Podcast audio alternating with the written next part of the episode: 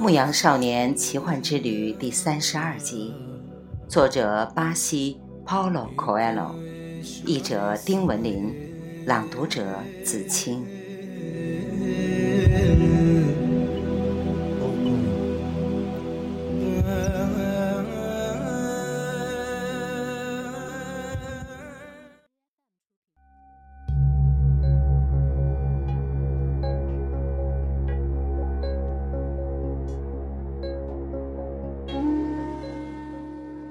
男孩默默的走着，他并不后悔。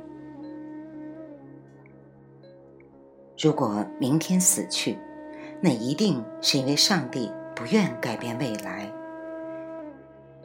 即便如此，他也是横渡了海峡，在水晶店打过工，了解了沙漠的寂静，看到了法蒂玛的那双眼睛之后，才死去的。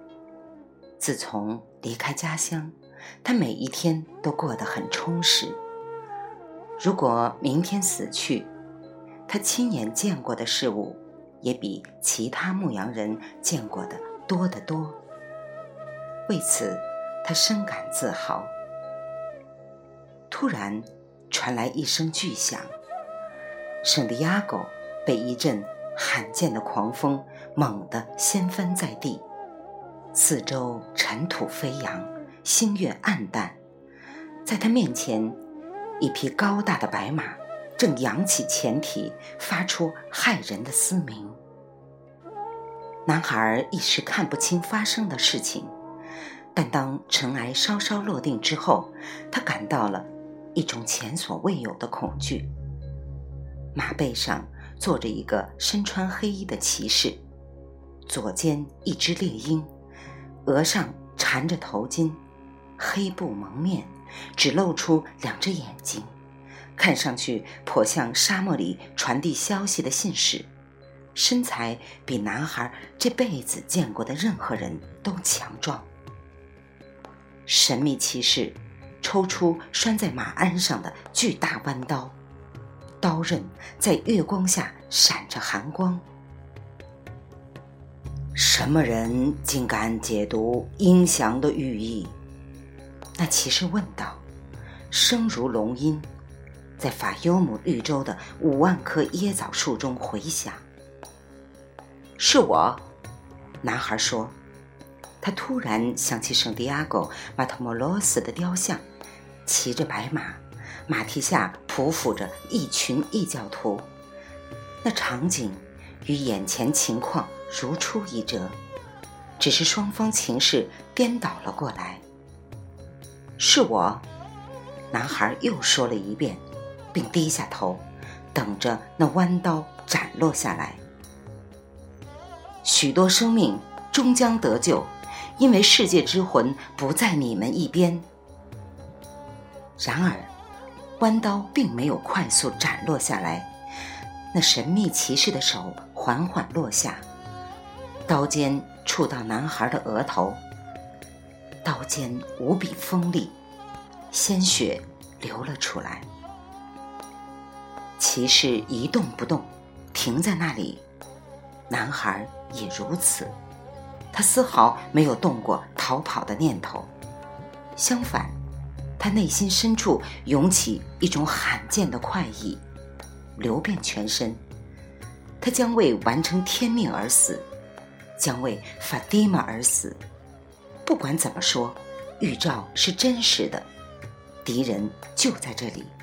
正是由于如此，他才无需担心死去，因为有世界之魂。不用多久，他将成为世界之魂的一部分。明天，敌人也将成为世界之魂的一部分。但是，那神秘骑士紧紧用刀尖抵在他的额头上。你为什么解读飞鹰的寓意？我只解读了鹰想告诉我的东西。他们想解救绿洲，你们将必死无疑。绿洲居民比你们的人多。弯刀。仍旧抵在圣地亚哥的额头上。你是什么人，竟想改变安拉的安排？安拉创造了军队，也创造了飞鸟。安拉向我展示了飞鸟的语言。所有的这一切，都由同一只手写就。男孩说着，想起了赶驼人的话。神秘骑士终于把弯刀收回去了。圣地亚哥觉得轻松了些，但是他不能逃跑。小心你的猜测，神秘骑士说着。命中注定的事情是无法改变的。我只看见一支军队，并没有看到战斗的结果。男孩回应着。骑士似乎对这一回答感到满意，但他仍紧握弯刀。你一个外国人在异国的土地上干什么？追寻我的天命。这是你永远弄不懂的事情。骑士将弯刀入鞘，尖头的猎鹰怪叫了一声。男孩放心了。我必须试一试你的勇气，神秘骑士继续说道。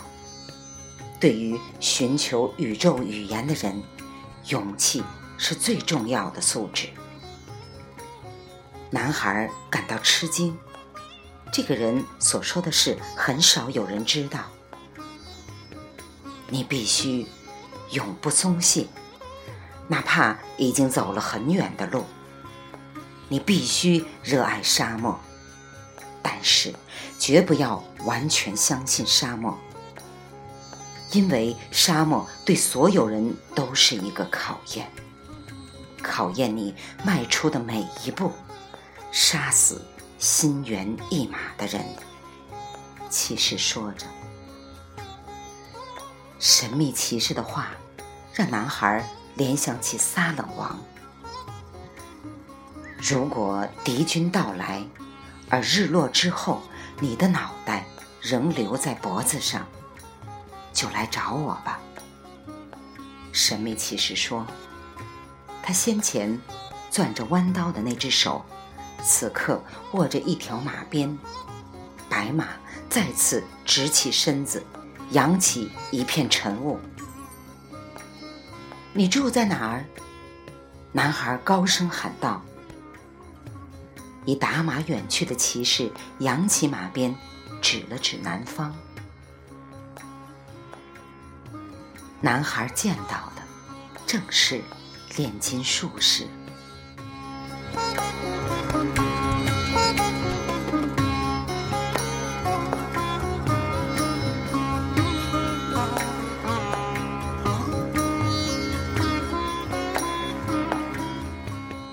牧羊少年奇幻之旅》第三十二集，作者巴西 Paulo Coelho，译者丁文林，来自电台轻音耳语子青分享，欢迎订阅收听。